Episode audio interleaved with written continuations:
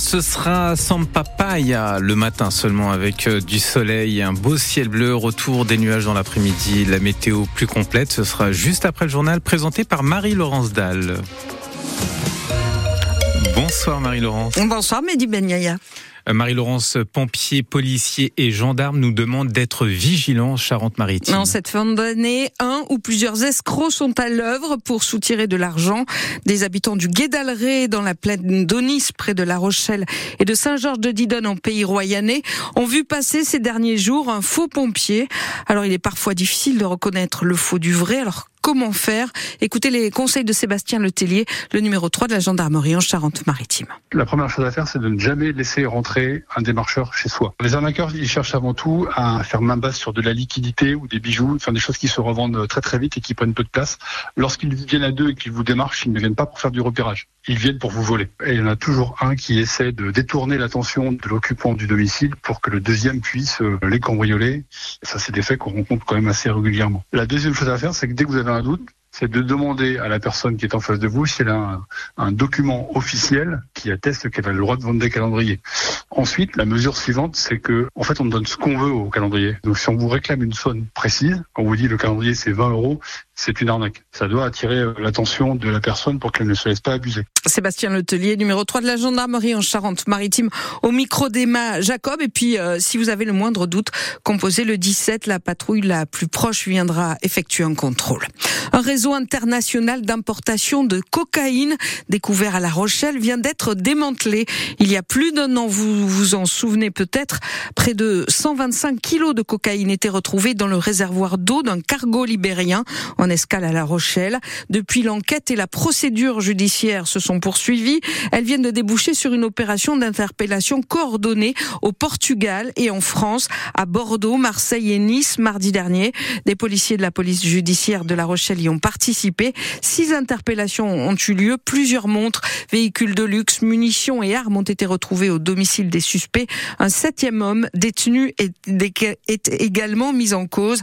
L'enquête a permis de déterminer que deux autres bateaux en provenance du Brésil avaient, avant le cargo libérien, transporté de la cocaïne jusqu'à La Rochelle. Une étape décisive vient d'être franchie pour l'adoption du projet de loi immigration. La majorité a trouvé un accord avec l'opposition de droite en commission mixte paritaire. Députés et sénateurs sont parvenus cet après-midi à un accord sur un texte commun avec le soutien du Rassemblement national.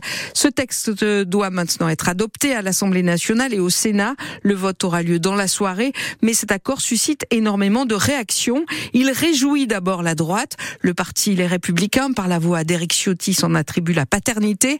Et à l'extrême droite, Marine Le Pen, la patronne des députés du Rassemblement national, salue une victoire de son camp. On peut tout de même se réjouir d'une avancée idéologique, d'une victoire même idéologique du Rassemblement national, puisque est inscrit maintenant dans cette loi la priorité nationale c'est-à-dire l'avantage donné aux Français par rapport aux étrangers dans l'accès à un certain nombre de prestations euh, sociales. C'est une grande victoire idéologique de notre mouvement. Du côté de la gauche, cet accord suscite une grande colère. Le, député, le chef des députés PS, Boris Vallaud, appelle les parlementaires de la majorité à faire barrage au texte ce soir lors du vote.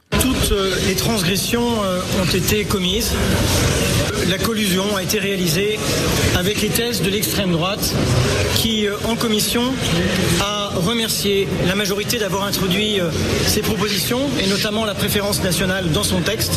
Maintenant, il s'agit de savoir s'il demeure dans cette majorité des femmes et des hommes qui se souviennent qu'en 2017 et en 2022, nos voix se sont mêlées aux leurs pour faire obstacle à l'extrême droite, à Marine Le Pen et à ses thèses. Ce soir, le député Renaissance, le parti du président Sacha Houlier, président de la commission des lois et figure de l'aile gauche de la majorité présidentielle, annonce qu'il votera contre le projet de loi immigration.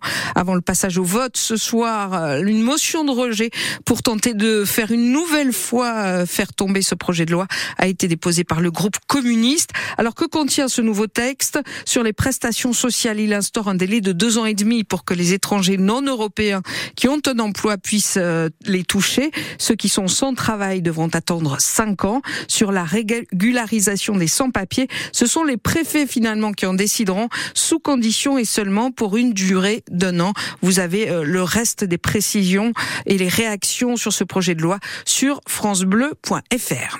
À La Rochelle, avant l'entrée en vigueur le 2 janvier du nouveau plan de stationnement en centre-ville, avec une quasi-disparition des places de parking gratuites en surface, des mesures d'assouplissement ont été annoncées hier soir en conseil municipal pour limiter le coût du stationnement pour les riverains et les professionnels. Il y aura moins de places en zone orange, les plus chères que prévu, et le tarif de l'abonnement dépendra des revenus du ménage et de sa voiture, de la motorisation et du poids du véhicule. Vous avez là encore tout le détail des mesures et la carte du stationnement par zone au centre-ville de La Rochelle sur francebleu.fr. Ce sont les grands gagnants du loto du patrimoine cette année. Deux monuments de nos deux Charentes vont recevoir une dotation financière pour aider à leur restauration. Elle sera de 150 000 euros pour la maison du duc d'Épernon à Confolant, Charente. Ça permettra de restaurer la façade à port à pan de bois de cette maison du 15e siècle. En Charente-Maritime, 300 000 euros iront à l'ancienne forteresse de Montguillon pour des travaux d'urgence de mise en sécurité. Toute une partie du site est fermée au public en raison du risque de de. Enfin, bonne nouvelle pour les amoureux du théâtre, du cirque, du spectacle vivant en général. Un accord a été trouvé à la Coursive, la scène nationale de La Rochelle, où une trentaine de techniciens intermittents étaient en grève depuis 15 jours. Quatre spectacles pour 11 représentants ont été annulées. On ne connaît pas encore les termes de l'accord qui doit être officiellement signé dans la soirée. Les salariés réclamaient un rattrapage des hausses de salaire euh, 1%, 1,5% par an qui étaient prévues dans l'accord d'entreprise et qui n'ont pas été versées depuis trois ans.